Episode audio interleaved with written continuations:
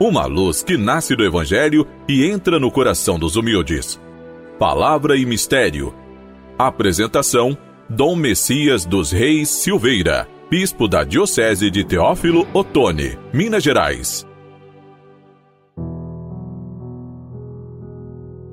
Querido irmão, querida irmã, hoje, dia 30 de dezembro, quinta-feira, o tema do programa é O Menino Jesus Cresce e Deus estava com ele, que aprofundando cada vez mais o seu conhecimento de Jesus e o convívio com ele na oração, você cresça, nós possamos crescer em sabedoria e graça em comunhão com o próximo e com Deus.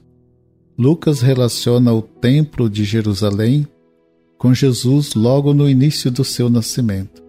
Porém, o menino será um sinal de contradição. No fim do ministério de Jesus, serão as autoridades do templo que articularão a sua morte.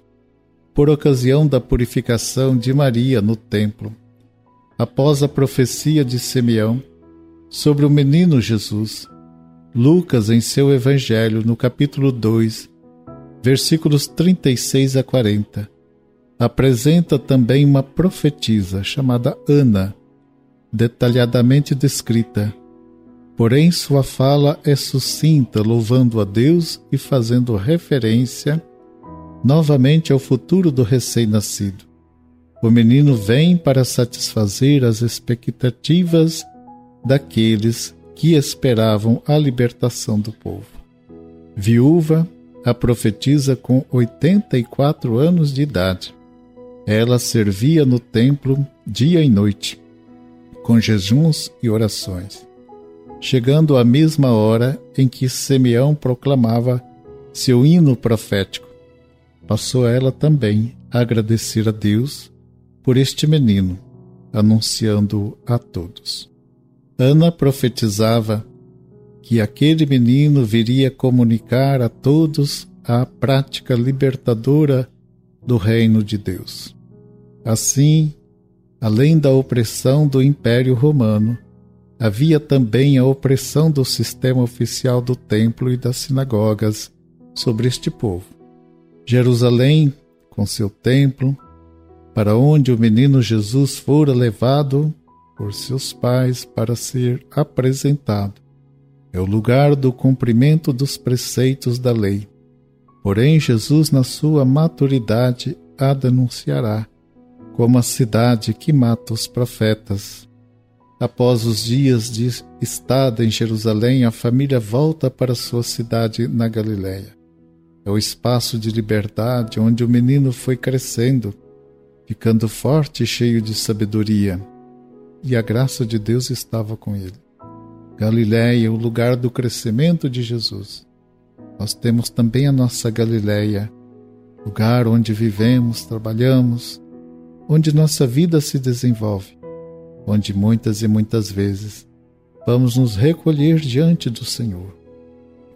Lucas já falara de modo semelhante sobre João Batista. Contudo, mencionando a graça de Deus presente em Jesus, Lucas destaca a sua particularidade em relação a João. Buscando a paz, somos estimulados por Jesus ao empenho em que a lei, bem como todos os processos econômicos e sociais, estejam a serviço da dignidade e qualidade de vida para todos.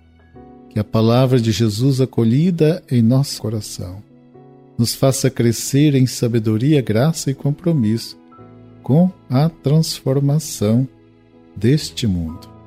Amado irmão, amada irmã, o programa vai chegando ao final. Espero poder encontrá-los no próximo programa. Fiquem com a paz e a bênção do Senhor.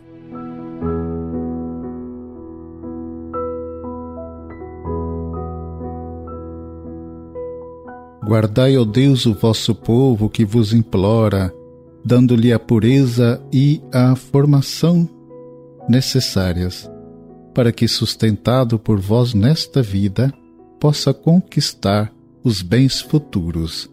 Por Cristo nosso Senhor. Amém. Abençoe-vos o Deus Todo-Poderoso, Pai, Filho e Espírito Santo. Amém.